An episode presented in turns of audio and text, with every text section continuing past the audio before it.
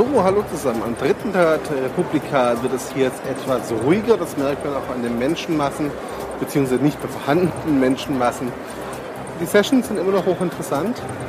Allerdings standen für mich heute noch mal mehr Gespräche auf dem Plan und weniger Sessions. Ähm, ich muss sagen, der Tausch hat sich definitiv gelohnt, denn die meisten Sessions sind ja inzwischen auch aufgenommen worden. Ein kurzer Überblick über die letzten Stunden der Republika zeige ich euch hier jetzt noch. Nachher folgt noch die Abschlusskeynote, auf die bin ich noch sehr gespannt. Ansonsten nutze die Zeit noch mal ein wenig zu bloggen, vorzubereiten, vorzuarbeiten schon mal ein wenig. Ja, und dann schaut euch einfach mal an, wie die letzten Stunden der Republika waren. Ciao zusammen. Wie ihr seht, war die Republika am dritten Tag tatsächlich deutlich weniger besucht. Ich persönlich fand diese Ruhe aber ganz angenehm, denn die ersten beiden Tage waren so voll, dass mein Kopf noch voller Eindrücke war und ist.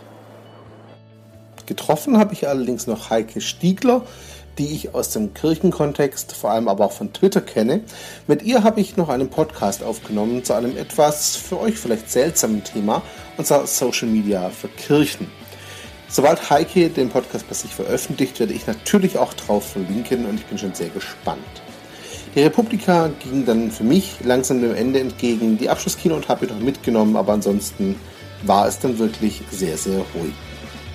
Auf dem Weg zum Hotel konnte ich dann auch die strahlende Sonne genießen und Berlin ein klein wenig auf mich wirken lassen.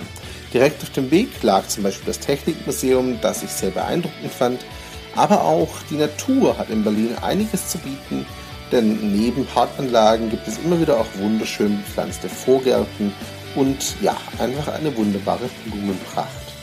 Natürlich haben auch Gebäude und einfach ja, das Städtebild einen für mich schönen und großen Eindruck hinterlassen. Mein Fazit, die Republika 2013 hat sich für mich definitiv gelohnt und ich freue mich schon auf die 2014er Ausgabe.